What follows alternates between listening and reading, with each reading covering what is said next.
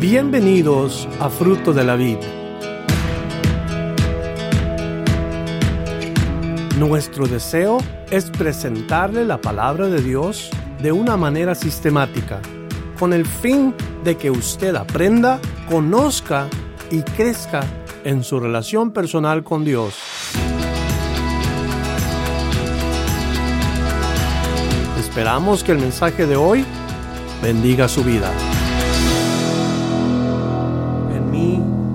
Mi espíritu. Así es de que les pido que abran sus Biblias en Juan capítulo 18 y vamos a ir a la tercera parte del Evangelio de Juan. Juan 18, vamos a ver de los versículos 19 al 24, solamente unos cuantos versículos, no muy ah, largo el mensaje tampoco. Yo quiero que usted se lleve algo bien concreto en su corazón, a su casa. Después de haber tomado preso a Jesús, los sacerdotes y los alguaciles ahora lo van a hacer pasar por una serie de interrogaciones. En cada una de estas interrogaciones Jesús va a padecer golpes, burlas, oprobios. Pero algo que aprendemos de Jesús es que él nunca dio un paso atrás. Jesús nunca se movió de las cosas a las que él vino a hacer por toda la humanidad la misma humanidad que lo condenó. Y nosotros como cristianos, seguidores de Jesús, nunca debemos de dar un paso atrás en nuestra fe. Si hemos declarado que Jesús es nuestro Señor, ¿cuántos han declarado que Jesús es su Señor? Entonces, debemos de pedir a Dios fidelidad y que no demos un paso hacia atrás porque las pruebas y las cosas adversas van a venir por ser seguidores de Cristo. Sigan adelante, hermanos. Sigan sirviendo al Señor porque la vida es muy corta. Sigan trabajando con ánimo pronto en las cosas de Dios. ¿Hallará fe cuando el Señor venga? ¿Nos encontrará el Señor ocupados en nuestros negocios o en los negocios de Él? ¿Sabes de que si tú perseveras en el camino de la fe, Jesús te prometió algo? Jesús en Mateo capítulo 10, versículo 22, dice, y seréis aborrecidos de todos por causa de mi nombre, mas el que persevere hasta el fin, éste será salvo. Es lo que dice Mateo 10, 22. El que persevere hasta el fin, este será salvo. Luego nos recuerda la misma palabra de Dios a nosotros lo que dice el libro de Apocalipsis. En Apocalipsis 2, versículo 7, Jesús le está dando un mensaje a varias iglesias. Yo escogí este solamente, pero escucha lo que dice Apocalipsis 2, versículo 7. El que tiene oído, oiga lo que el Espíritu dice a las iglesias. El que venciere, le daré a comer el árbol del árbol de la vida, el cual está en medio del paraíso de Dios. ¿Se da cuenta? El que venciere, el que perseverare. Todas esas palabras se encuentran en el hecho de que los creyentes confiamos en la palabra de Dios. ¿Cuántos dicen amén? Los creyentes confiamos en la palabra que se nos ha dado. Y nosotros debemos también de dar la misma palabra a otros para que confíen en esa palabra. Así que si Jesús nunca se movió de lo que vino a hacer, entonces tú y yo tampoco debemos de movernos de lo que debemos de hacer. No hay que perder el tiempo. No debemos de movernos de lo más importante. ¿Y qué es lo más importante para nuestra vida como cristianos? Lo más importante es que perseveremos en la palabra de Dios. ¿Están conmigo? Perseverar en la palabra de Dios. Así que la primera interrogación es por Anás. En el versículo 19 de San Juan, esto es lo que lee. Juan 18, verso 19. Y el sumo sacerdote preguntó a Jesús acerca de sus discípulos y de su doctrina. ¿Cuál es lo que acabamos de decir? Acabamos de hablar de la palabra de Dios. qué importante es para nosotros la palabra de Dios. ¿Qué influencia tiene la palabra de Dios para mi vida? Y en esta escritura que acabamos de leer del versículo 19, dos cosas se le preguntan a Jesús, sus discípulos y su doctrina. Todavía se refiere esta escritura al hombre llamado Anás como el sumo sacerdote. ¿Por qué? Porque los que sirvieron durante el turno de Anás como sumo sacerdote, así lo sirvieron. Y así lo conocieron como el sumo sacerdote. Dejó de ser sumo sacerdote y ahora es todavía llamado sumo sacerdote. Eh, pero en sí el sumo sacerdote en turno se llama Caifás, quien es el yerno de Anás. No puede haber dos sumos sacerdotes en la nación de Israel. Un solo sumo sacerdote debe de haber en la nación de Israel. Pero para para que nosotros entendamos, este sumo sacerdote, como quien dice, es el falso sumo sacerdote o el que no es el verdadero, porque todos los sacerdotes que ha habido antes de Jesús son falsos, son mentirosos. Y usted dirá, ¿cómo? ¿Sacerdotes mentirosos? Sí, la Biblia dice, sea todo hombre mentiroso, mas Dios sea veraz. Todos los hombres mentimos. No se ofenda cuando yo le digo eso, es la verdad. Todos mentimos, pero Jesús no miente. Todos fallamos, pero Jesús no falla. Y, y, la verdad es que un solo sumo sacerdote ha cumplido al pie de la letra lo que el Padre ha pedido. Una sola persona ha sido en la historia de la humanidad el único quien ha complacido a Dios.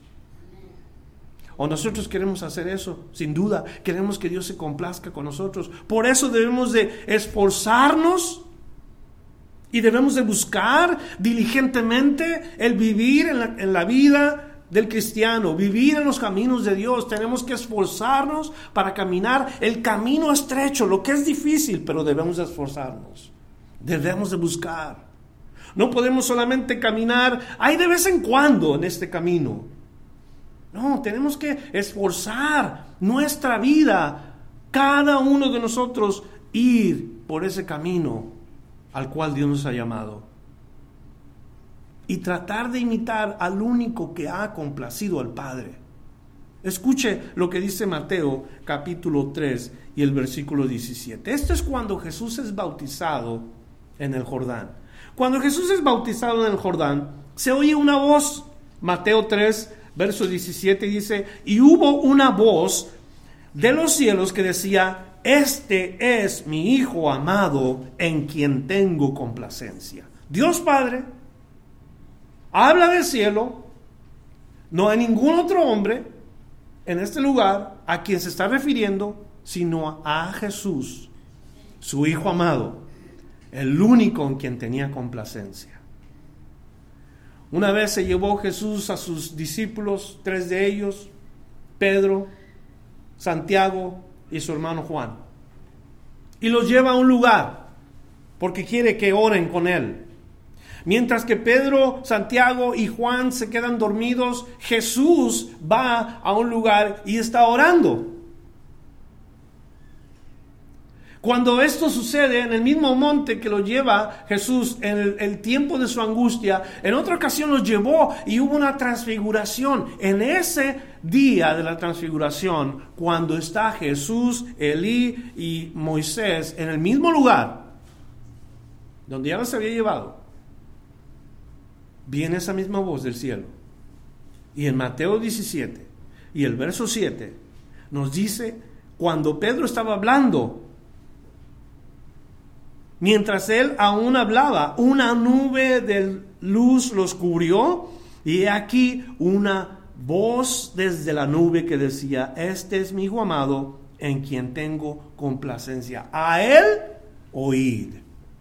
A él oír. A ver, dígalo conmigo, por favor. A él oír. La palabra de Dios nos instruye, nos declara a nosotros que tenemos que oír a Jesús, a nadie más. No debemos de oír la ley, quien es la representación, Moisés representa la ley. O sea, no, no vamos a lograr complacer a Dios por medio de la ley, porque Moisés representa la ley. Dios no dijo, oigan a Jesús y a Moisés. No. oír a Él. Y luego el otro es Elías. Elías representa a los profetas. Y aunque los profetas hablaban la palabra de Dios, en sí no dejaban de ser hombres. Dios mismo dice, a Él oíd. Los profetas, todos ellos hicieron su trabajo. Pasaron, pero Jesús estaba ahí. A Él oíd. Y qué importante para nosotros el aprender nosotros a oír la voz de Jesús.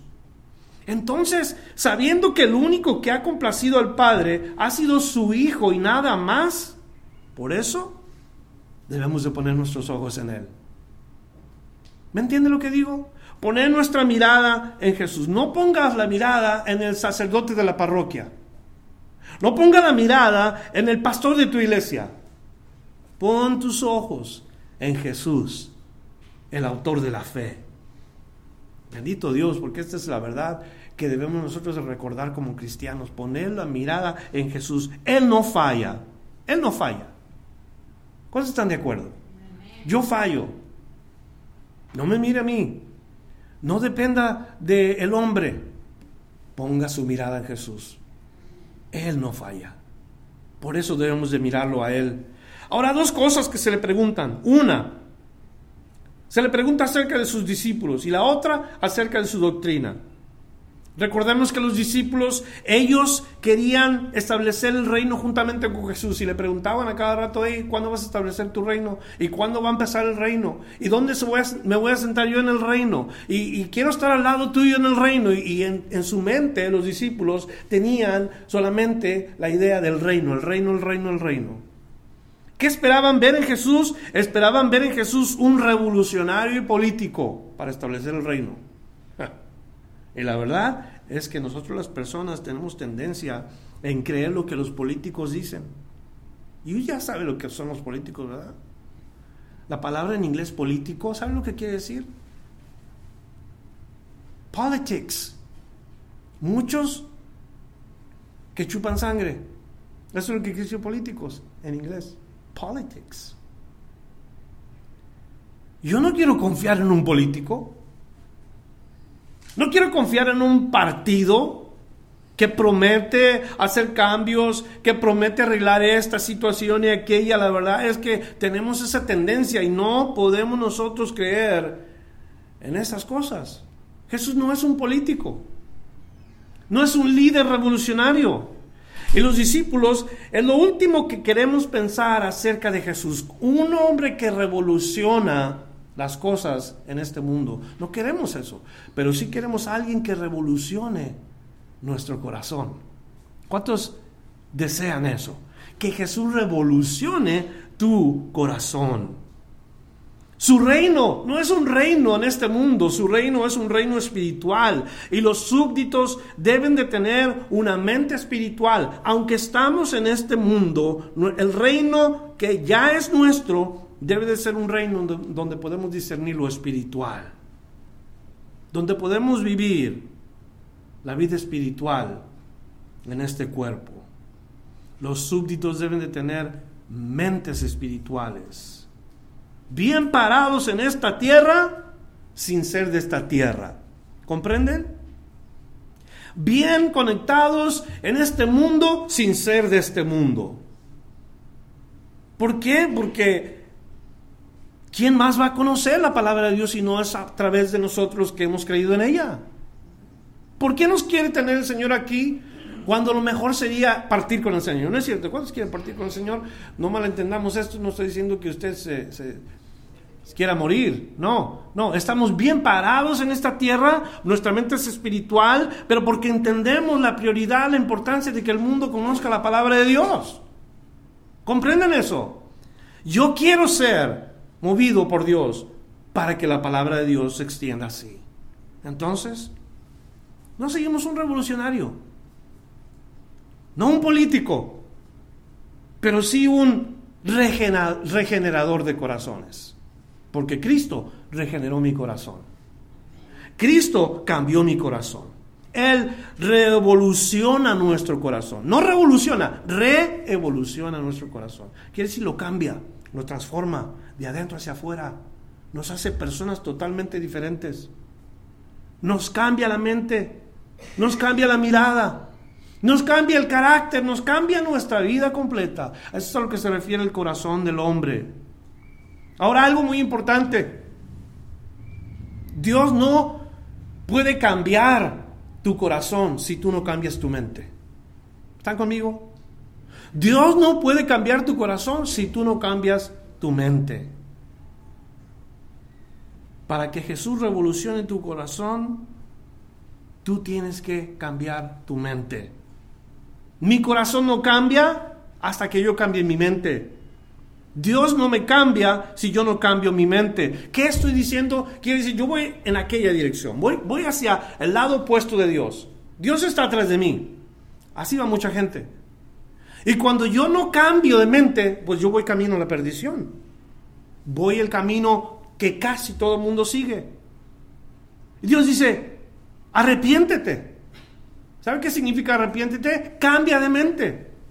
Y cambiar de mente significa cambia de dirección. Entonces, si yo voy hacia allá y cambio de, de, mente, significa me doy la media vuelta y voy al lado opuesto.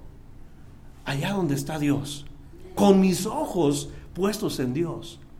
Cuando yo cambio mi mente, Dios cambia mi corazón. Lo que dice 2 Corintios 5:17, me hace una nueva criatura, las cosas viejas, o sea, todo aquello que yo hice, pasaron. ¿A poco no le lee esto? Las cosas malas, las cosas que yo hice ignorantemente, todo eso es quitado del medio, todo eso ya es algo que Dios quita. Y luego, ¿qué hace el Señor? He aquí, Él hace todas las cosas nuevas. De modo que si alguno está en Cristo, nueva criatura, es. Las cosas viejas pasaron y aquí todas son hechas nuevas. Híjole, qué suave está eso. Qué bonito. Yo cambio mi mente y Dios cambia mi corazón. Yo cambio de dirección y Dios me lleva hacia el lugar correcto. Entonces, esta pregunta relacionada a los discípulos sin duda porque ellos les seguían y todos ellos habían sido cambiados de mente o más bien cambiaron su mente en relación a, Jesús y sus corazones ahora iban cambiando y iban siendo revolucionados por Cristo. Luego le preguntan acerca de la doctrina. La doctrina. ¿Cuál es tu doctrina? Usted sabe que hay muchas religiones en el mundo que tienen todas diferentes doctrinas. ¿Se ha preguntado usted por qué? ¿Se ha estado usted preguntando, pero ¿por qué tantas religiones? ¿Por qué hay tantas doctrinas? Y la respuesta es bien sencilla. La respuesta es que muchos creen en la Biblia y muchos usan la Biblia, pero aparte de la Biblia usan otros libros. ¿Entendió lo que dije? O sea, creen en la Biblia, pero sus doctrinas no están basadas en la Biblia, sino en otros libros que usan en sus religiones. Y cada una de las religiones que existen tienen un libro, si es que usan la Biblia, para sacar sus doctrinas y acomodarlas de acuerdo a su religión. Créamelo, existen diferentes doctrinas porque la gente no quiere seguir lo que la palabra de Dios dice. La gente no quiere obedecer lo que la palabra de Dios dice. Jesús le dijo a los que le preguntaban acerca de esto en Juan 7, versos 16 y versículo 17. Esto es lo que le responde Jesús cuando le preguntan acerca de su doctrina. Jesús les respondió y dijo, mi doctrina no es mía, sino de aquel que me envió. El que quiera hacer la voluntad de Dios conocerá si la doctrina es de Dios o si yo hablo por mi propia cuenta. ¿Tú quieres hacer la doctrina de Dios? ¿Tú quieres de verdad hacer lo que Dios dice? Busca la Biblia. Busca la palabra de Dios. Pero es que yo estoy muy joven, yo, yo, tengo muchas cosas que hacer, tengo otra vida, tengo cosas en mi mente que... Todo se conecta al final. Busca la palabra de Dios, lo que es la voluntad de Dios, y te estarás dando cuenta que es lo más importante para el Señor. Hacer su voluntad. Esa es la doctrina que Dios quiere para ti. La religión pura o santa y perfecta, ¿cuál es? Y yo te aseguro que si tú le preguntas eso a la gente, ¿cuál es la religión santa y perfecta? La, la religión pura y perfecta. ¿Habla la Biblia de esto? ¿Habla la Biblia de que hay una religión pura y perfecta? Claro que habla Dios de una religión pura y perfecta. ¿Cuál es? Y algunos dirán, pues es que son los mormones, es que son los testigos, es que son fulanito de tal, sultanito y tantas religiones, ¿no es cierto? Y Dios dice, no, ninguna de esas es.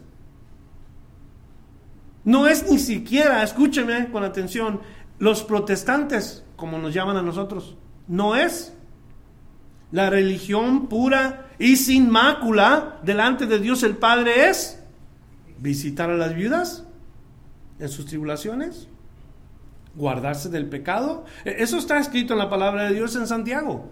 No tengo exactamente la escritura. Si usted la busca y usted la encuentra, usted se va a dar cuenta que sí, Dios habla de una religión pura y santa, sin mácula, pero es la que Dios quiere, no la que nosotros escojamos. Y, esa religión se practica en aquella gente necesitada. Esa religión se practica con, con, guardarnos del pecado. Con, ¿Y quién puede hacer eso en nuestra vida? Solamente Cristo. Solamente Cristo nos puede dar un corazón dadivoso.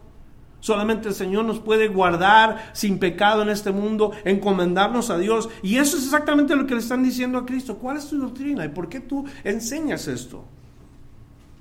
Fue lo más importante para el Señor cumplir la palabra de Dios, cumplir la voluntad de Dios. Vino a este mundo a morir por los pecadores, gloria a Dios.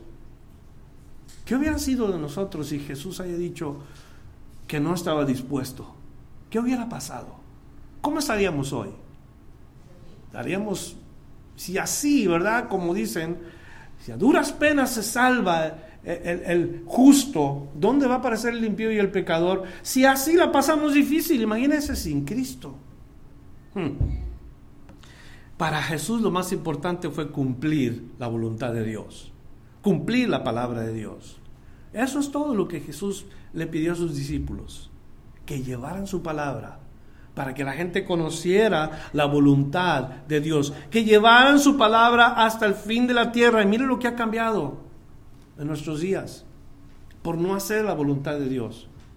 Mire lo que ha sucedido en nuestros días en los que vivimos hoy. Cuando el hombre se aleja de la palabra de Dios, cuando saben lo que Dios dice, pero prefieren cambiarlo por algo más. ¿Y qué se busca hoy? Que el hombre o la mujer sean entretenidos en las iglesias. ¿Ha estado ustedes en servicio en donde la gente corre de un lado para otro con banderines? Danzas. No es que esto sea el pecado, sino que el, hombre necesita buscar la palabra de Dios, no entretenimiento. Por eso estamos como estamos y por eso nunca progresamos.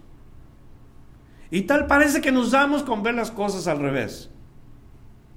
Y en lugar de buscar la palabra de Dios, buscamos que me entretengan.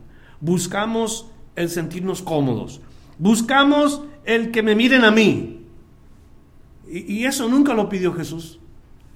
Ir por todo el mundo, predicar el Evangelio y establece un reino y que te conozcan a ti y que seas grande y famoso y que mucha gente te siga. ¿Eso es lo que el Señor quería? Esos son deseos personales de muchos.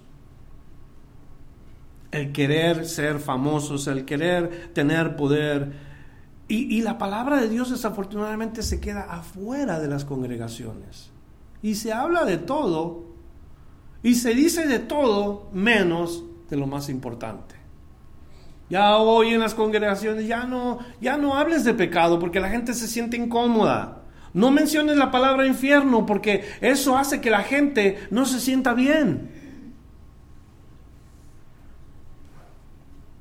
Opiniones personales, pero hermanos, quiero que sepan algo. La palabra de Dios no puede quedarse afuera de nuestra congregación.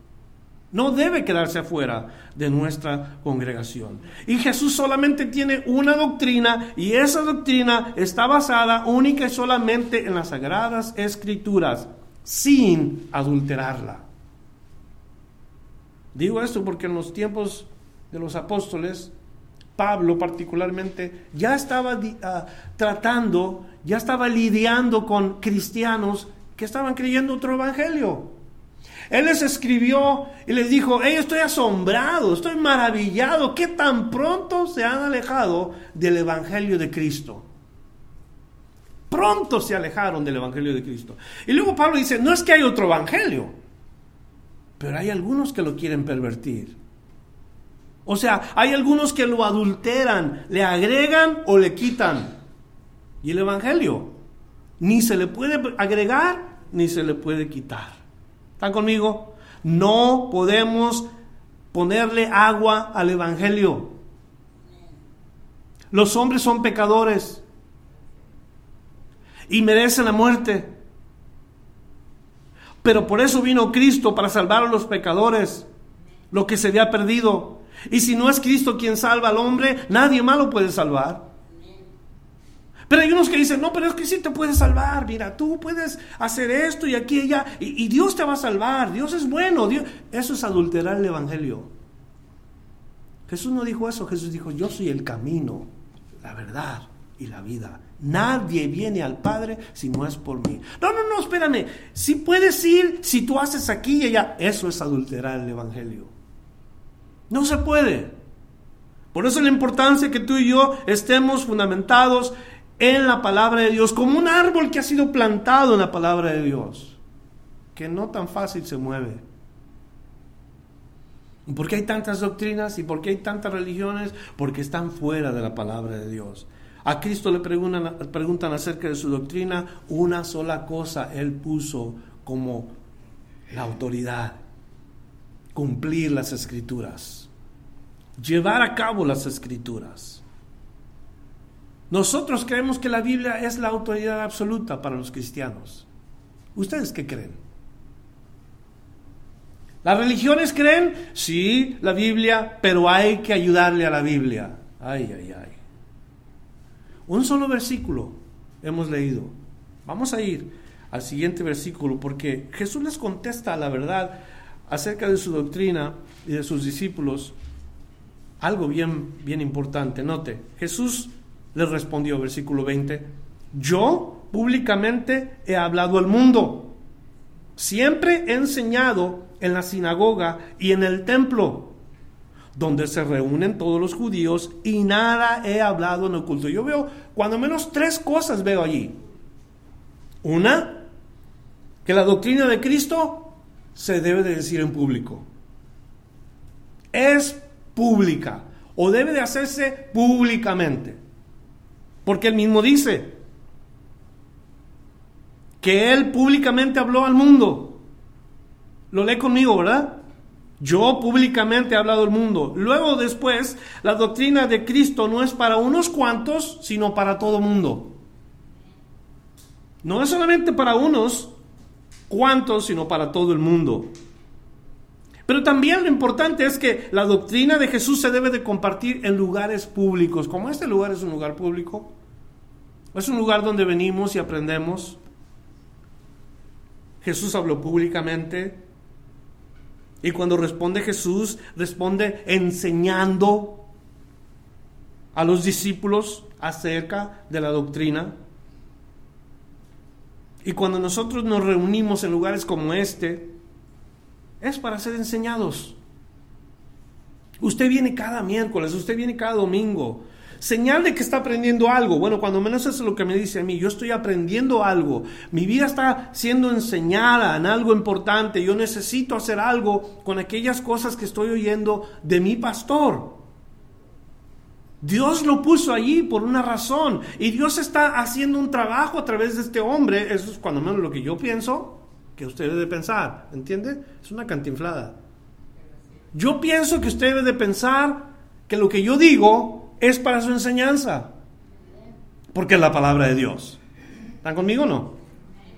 Ahora, yo no digo eso, yo no digo yo estoy aquí porque es importante que usted aprenda, no, es que Dios establece las cosas en su palabra. Y Dios las establece para su bien. ¿Por qué nos reunimos todos los domingos en este lugar? Una es para adorar al Señor otras para traerle al Señor nuestra ofrenda, nuestra dádiva, nuestras primicias, nuestros diezmos, nuestros primeros frutos, porque si usted se limita solamente en dar su ofrenda, una ofrenda que, ay, de vez en cuando, pues, ay, está bien, darle un poquito. No, Dios habla en su palabra de ofrenda, diezmo, primicia, primeros frutos, dádivas, todo eso. Y nosotros los dejamos pasar. ¿Por qué? Porque ignoramos la palabra de Dios. Pero venimos a eso. Venimos a darle al Señor para que el reino de Dios se establezca en esta tierra y continúe alcanzando almas. Esto no va a pensar que esta iglesia se está haciendo rica. Mire qué, qué lujosa está la iglesia, ¿verdad? estacionamiento doble, piso y mm, enorme santo. No, iglesia sencilla. Y lo que damos lo damos para la gloria de Dios. A eso venimos a este lugar, pero no es a todo lo que venimos. ¿Cómo se refiere la Biblia a los que oyen la palabra de Dios? Como los el rebaño del Señor, ¿no es cierto? Los que la grey de Dios. Usted es la grey de Dios. Dígalo conmigo. La, fuerte, fuerte. La grey de Dios. Ok, ustedes son la grey de Dios. Si yo soy el, el, yo me llamo el sabueso del Señor, o sea, el perrito del Señor. A quien Dios dice, hey, tú veas esto y aquí ya, así me considero yo, el sabueso del Señor. Entre comillas, el pastor de esta iglesia. Con P minúscula. ¿Me entiende? No quiero de verdad que usted vaya a pensar, es que yo soy el pastor, yo o sea, me levanta el cuello y usted tiene que hacer lo que yo... No, no. Dios me puso aquí con una intención, la misma que tenía el Señor con sus discípulos, y es de darles a ustedes el alimento espiritual. Yo daré cuentas a Dios de eso un día. Yo soy responsable delante de Dios un día y tengo que decirle qué es lo que enseñé. Miren lo que dice la palabra de Dios, porque nos reunimos en esta iglesia como un solo cuerpo, para ser enseñados la palabra de Dios, para estar preparados para lo que venga. Miren lo que escribió Pablo en Efesios capítulo 4, versos 11 al 16. Pablo el apóstol escribe estas cosas que son importantes que las veamos. Dice el versículo 11, y él mismo, o sea, hablando de Cristo, y él mismo constituyó a unos apóstoles, coma, o punto y coma, a otros profetas, a otros evangelistas, a otros pastores y maestros. ¿Están de acuerdo? El Señor los estableció, ¿verdad? ¿Sí o no? Ok. Verso 12. A fin de o sea, el propósito por el cual Dios ha establecido estas personas es para que, a fin de perfeccionar a los santos. ¿Quiénes son los santos? Todos ustedes. Todos los que están siguiendo a Cristo, a fin de perfeccionar a los santos para la obra del ministerio, para la obra del servicio a nuestro Dios para servir al cuerpo de Cristo, para, para expander el reino de Dios. Podemos poner un sinfín de cosas aquí para que, para que nos demos cuenta que el trabajo no es algo fácil, liviano. Es mucho el trabajo. Jesús mismo dijo, la grey es mucha, los obreros pocos. Y estamos orando. Si usted vio los anuncios hoy de la iglesia, ahí dice un, anuncio que dice ministerios. Usted puede servir en la iglesia, ministerio de mujeres, ministerio de alabanza, ministerio del sonido, ministerio de los niños, ministerio de maestro, ministerio de limpieza. Tanta cosa que hay que hacer aquí. Ah, pero no, estoy ocupado. Tengo otras cosas que hacer. Tengo que salir, tengo que viajar, tengo que hacer, tengo que deshacer y puras excusas que Dios, la verdad dice, qué mal agradecido, qué mal agradecida. De un poquito de su tiempo no pueden dedicar a mi servicio. Esa es la razón por la cual el Señor puso al pastor, para que usted sea perfeccionado para la obra del ministerio. Y luego dice, para la edificación del cuerpo de Cristo, no para el bien mío, para el bien de usted el bien del cuerpo de Cristo. ¿Qué es el cuerpo de Cristo? La iglesia de Jesús. ¿Y, el pastor fue puesto ahí hasta cuándo? ¿Cuánto es el tiempo que el pastor debe de estar allí? Verso 13, hasta que todos lleguemos a la unidad de la fe y del conocimiento del Hijo de Dios, a un varón perfecto, a la medida de la estatura de la plenitud de Cristo. Quiere decir que nos tenemos que enfocar en ser y, esforzarnos en tratar de ser como fue el Señor con lo que estamos escuchando. Como fue Jesús y tratar de ser como Él. Nunca lo vamos a lograr.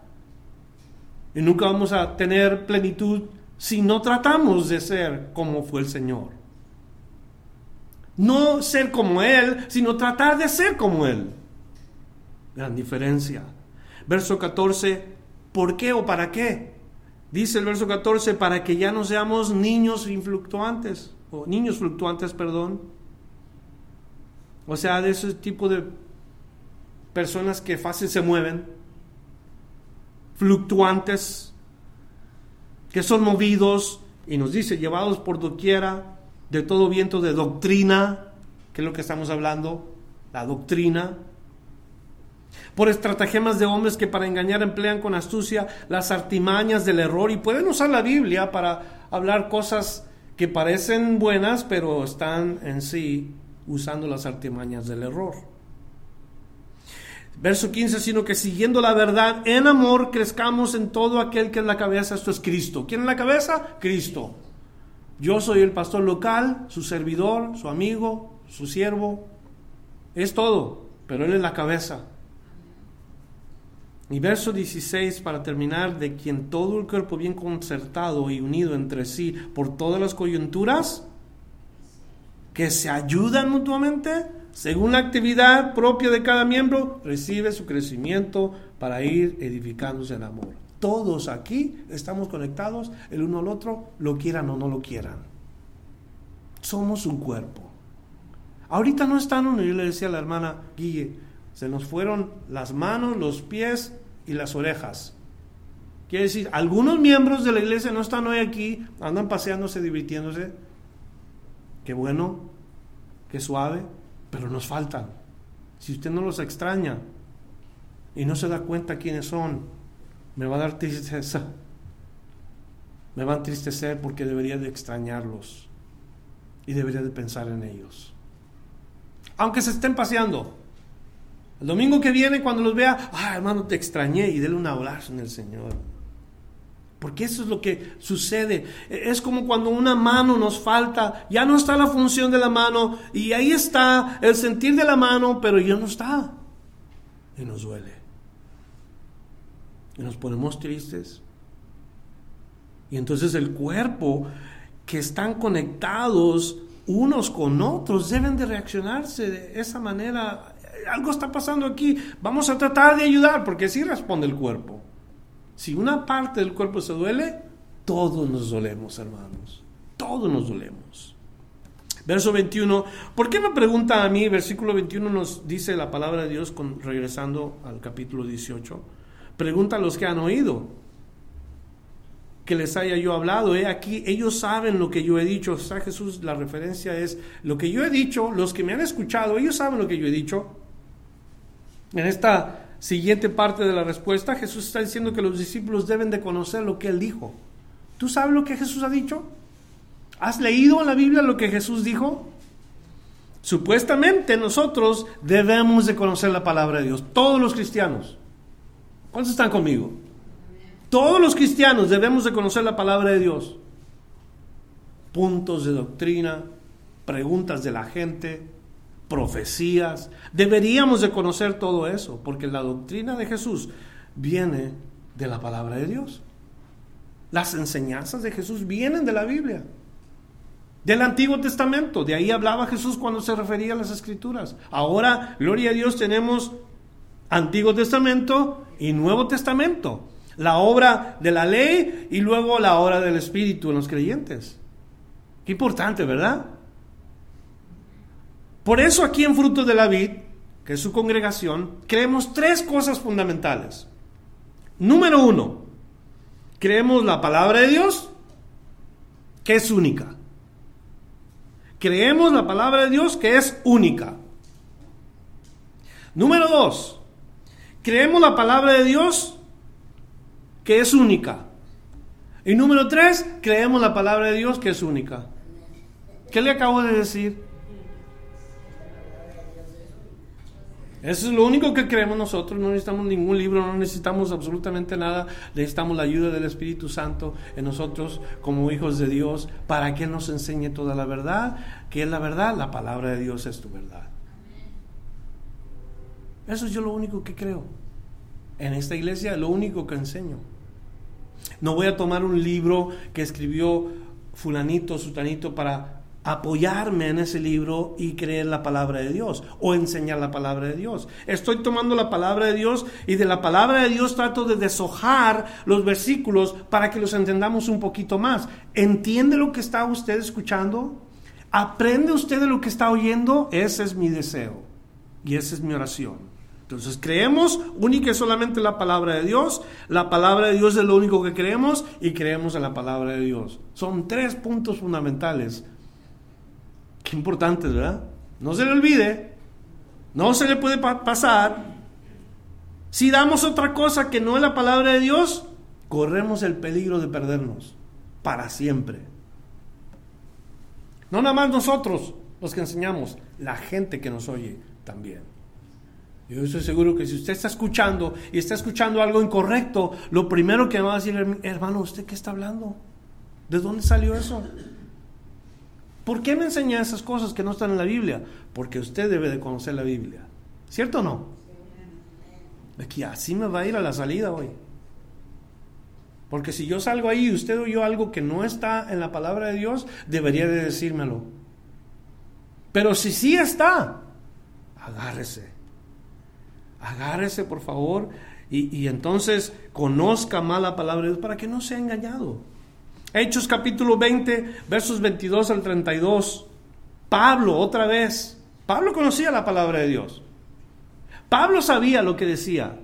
Y se le había entregado a Pablo el hecho de compartir el Evangelio a los gentiles. Y mire lo que dice él. Hechos 20, versículos 22 al 32. Lo leo de corrido. Ahora, he aquí, ligado yo en espíritu, voy a Jerusalén sin saber lo que allá me ha de acontecer Así son los que comparten la palabra. No sabemos qué va a pasar. Verso 23.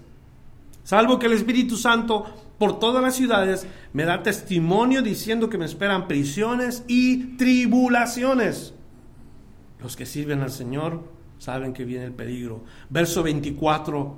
Pero de ninguna cosa hago caso, ni estimo preciosa mi vida para mí mismo, con tal que acabe mi carrera con gozo y el ministerio que recibí del Señor para dar testimonio del Evangelio de la gracia de Dios. Fíjese la mente de, de Pablo cuando escribe inspirado por el Espíritu. Su enfoque en compartir el Evangelio. Su enfoque de servir al Señor. Verso 25. Y ahora, he aquí, yo sé que ninguno de todos vosotros entre quienes he pasado predicando el reino de Dios, verá más mi rostro. Sabía lo que le esperaba al apóstol Pablo. Verso 26. Por tanto, yo os protesto en el día de hoy que estoy limpio de la sangre de todos. Y luego nos dice el versículo 27 lo que yo he tratado de, de, recalcarle a usted. Porque no he rehuido anunciaros todo el consejo de Dios. Otra vez voy a leer ese versículo 27 porque no he rehuido anunciaros todo el consejo de Dios. Ese es mi trabajo. Ese es mi llamado. En los 25 años que tengo sirviendo al Señor en este ministerio, ha sido mi deseo compartir todo el consejo de Dios. Hemos ido a través de la Biblia tres o cuatro veces en esos 25 años. Libro por libro, capítulo por capítulo. Comenzamos en Génesis, terminamos en Apocalipsis. Si usted se lo ha perdido, usted se lo ha perdido, la única razón porque no ha sido constante en venir a su iglesia. Pero todas las veces que empezamos a leer la Biblia y todas las veces que vamos a través de la Biblia, nuestra vida cambia. Algunos de ustedes han terminado libros y han sabido la bendición que es decir, terminé un libro con la iglesia, qué bendición, cuánto aprendí. Escúcheme, Pablo dijo, yo no he rehusado anunciarles todo el consejo de Dios, todo el consejo de Dios. Era importante por la siguiente razón, verso 28. Por tanto, mirad por vosotros y por todo el rebaño en que el Espíritu Santo os ha puesto como obispos para apacentar la iglesia del Señor, la cual Él ganó por su propia sangre. Apacentar significa dar de comer, llevar a los pastos. O sea que reciben el alimento, ese es el trabajo del, ministro, del, del pastor. Y luego termina diciendo, porque yo sé que después de mi partida entrarán en medio de vosotros lobos rapaces, que no perdonarán el rebaño, y de vosotros mismos se levantarán hombres que hablen cosas perversas para arrastrar tras sí a los discípulos. Por tanto, velad y acordaos que por tres años de noche y de día no he cesado de amonestar con lágrimas a cada uno. Y eso es también algo que yo le digo a usted que lo conozco. Mi deseo es que usted conozca la palabra de Dios y si tengo que amonestarlo con el, con el corazón en la mano, se lo digo, no me voy a disculpar porque si estamos fuera de la voluntad de Dios, se lo tengo que decir. Lo mismo que usted tiene que decirme a mí. Porque si usted supiera que su pastor es un ratero, adúltero, ¿Seguiría en esta iglesia? Ojalá que sí siga en esta iglesia, pero sin ese pastor. Porque la iglesia va a sufrir las consecuencias cuando un pastor vive así. ¿Comprenden? Entonces tenemos nosotros la responsabilidad de saber qué estamos oyendo, qué está pasando en lo que escucho cada domingo. Pablo dijo, yo los he amonestado a cada uno de ustedes con lágrimas en mis ojos. Les he dicho cuánto les amo y cuando están mal, les he dicho cuánto están mal por amor. Verso 32, ahora hermanos, os encomiendo a Dios y a la palabra de su gracia, que tiene poder para sobreedificaros y daros herencia con todos los santificados. Es importante el que conozcamos la palabra de Dios. Jesús dijo, estos que oyeron saben lo que yo dije. ¿Y por cuántos años has venido a esta iglesia? Ojalá que estés sabiendo y conociendo la palabra de Dios. Vamos a los últimos versículos de los versos 22 al 24, que es lo único que vamos a leer hoy. Cuando Jesús hubo dicho esto, uno de los alguaciles que estaba allí le dio una bofetada, diciendo, ¿así respondes al sumo sacerdote? Jesús le respondió, si he hablado mal, testifica en qué está el mal. Y si bien, ¿por qué me golpeas? Anás entonces le envió atado a Caifás, el sumo sacerdote. Es la primera parte de la interrogación en donde Jesús recibe el primer golpe. Pero no acaba ahí todo. De ahí va a ir a Caifás, quien Caifás responde de una manera más brutal y ahí le ponen una paliza. Ahí lo golpean. Y ahí Jesús es llevado de Caifás a otro que es más brutal llamado Pilato. Y esas son las interrogaciones que Jesús estuvo dispuesto a pasar por amor a nosotros. Nunca dio un paso atrás. Pero bien importante porque todo esto es para que se cumpliera la escritura, para que nosotros nos demos cuenta que era el propósito de Dios para salvarnos, para redimirnos. Todo comenzó con un golpe en la cara, de ahí se va a ir a otro, a una escala más alta, a otra escala más alta, a otra escala más alta, hasta que llega a la cúspide de Cristo, de su misión. Y cuando llega a la cúspide de su misión, ahí es que cumple la voluntad del Padre. Y hermanos, nos salva a todos, nos redime a todos los que creemos en Él. Inclina tu rostro para orar en este día. El Salmo 2, capítulo 2, versos 1 al 3 nos dice, ¿por qué se motinan las gentes y los pueblos piensan cosas vanas? Se levantarán los reyes de la tierra y príncipes consultarán unidos contra Jehová y contra su ungido, diciendo, rompamos sus ligaduras y echemos de nosotros sus cuerdas. Eso es lo que dice el Salmo, proféticamente hablando de lo que iba a suceder con Jesús, el Hijo de Dios. Se levantarán los reyes de la tierra y príncipes consultarán unidos contra Jehová y contra su ungido. Señor, este día hemos escuchado tu palabra que nos ha dado el consejo de buscar diligentemente la palabra de Dios, conocer voluntariamente la palabra de Dios, crecer, aprender, estar cimentados en la palabra de Dios. Ayúdanos a todos los que estamos aquí a estar arraigados, recibiendo de ti, Señor, esa nutrición cuando estamos soltando raíces y estamos en tu palabra, madurando, conociendo, Señor. No queremos continuar siendo un montón de creyentes analfabetas espirituales. No queremos así, Señor. Queremos conocerte, queremos aprender de ti. Y sabemos que si aprendemos de ti, vamos a terminar poniendo nuestras manos en el arado, sirviéndote. Y aquí en esta congregación, todos los que ya hemos venido de tiempo, Dios, tú nos puedes usar. Tú puedes hacer algo con nuestras manos y nuestros pies en esta congregación. Y hay tantas áreas en donde yo puedo poner en práctica el don que tú me has dado.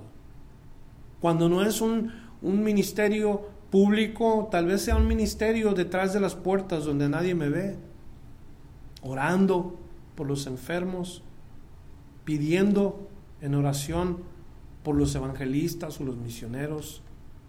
Dame la fe, Señor, para que yo pueda poner en práctica aquello que me has dado. Te ruego en esta iglesia por los dones que tú has dado a toda esa gente cuando menos los que estamos aquí pudiéramos revolucionar al mundo en el que vivimos porque tú nos has dado algo.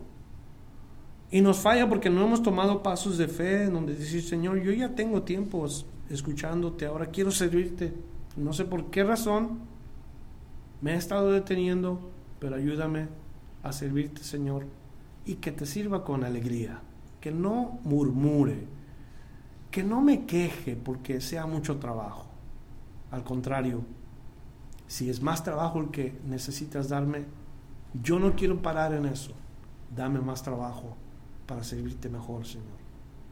Te ruego por esta iglesia y te ruego por la gente que está oyendo, que se dediquen a conocer la palabra de Dios y ella va a cambiar a las personas. Ayúdanos pues antes de ir a casa haber entendido también el hecho de que si yo cambio mi mente, tú cambias mi corazón. Cambia mi corazón, Señor. Te lo ruego. Pero también ponme a mí el deseo de cambiar de dirección.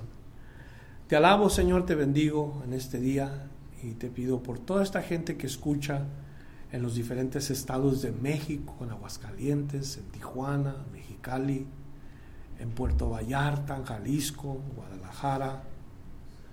Señor, te pido por toda esta gente que nos escucha a través del Facebook, que a nosotros nos ayudes a compartir esta página que es la palabra de Dios y enviársela a un amigo, a un conocido, a un pariente, que escuchen el mensaje y vengan a Cristo y te ruego también, Señor, por todos los otros medios de comunicación donde pueden escuchar la palabra de Dios. La gente sigue trabajando y sigue siendo tu obra milagrosa a nosotros y en el mundo entero, Señor, que están dispuestos a oírte. Gracias una vez más por esta reunión de servicio, de adoración, el culto donde honramos tu palabra. Ahora, Señor, que esa palabra haga cabida en nosotros y cumpla el propósito por el cual nos has llamado. Te lo pedimos juntos en el nombre de Jesús. Amén. Gracias por escuchar la enseñanza de hoy. Visítenos en frutodelavid.com para escuchar más mensajes, para obtener las notas del estudio y para comunicarse con nosotros. Que Dios le bendiga abundantemente.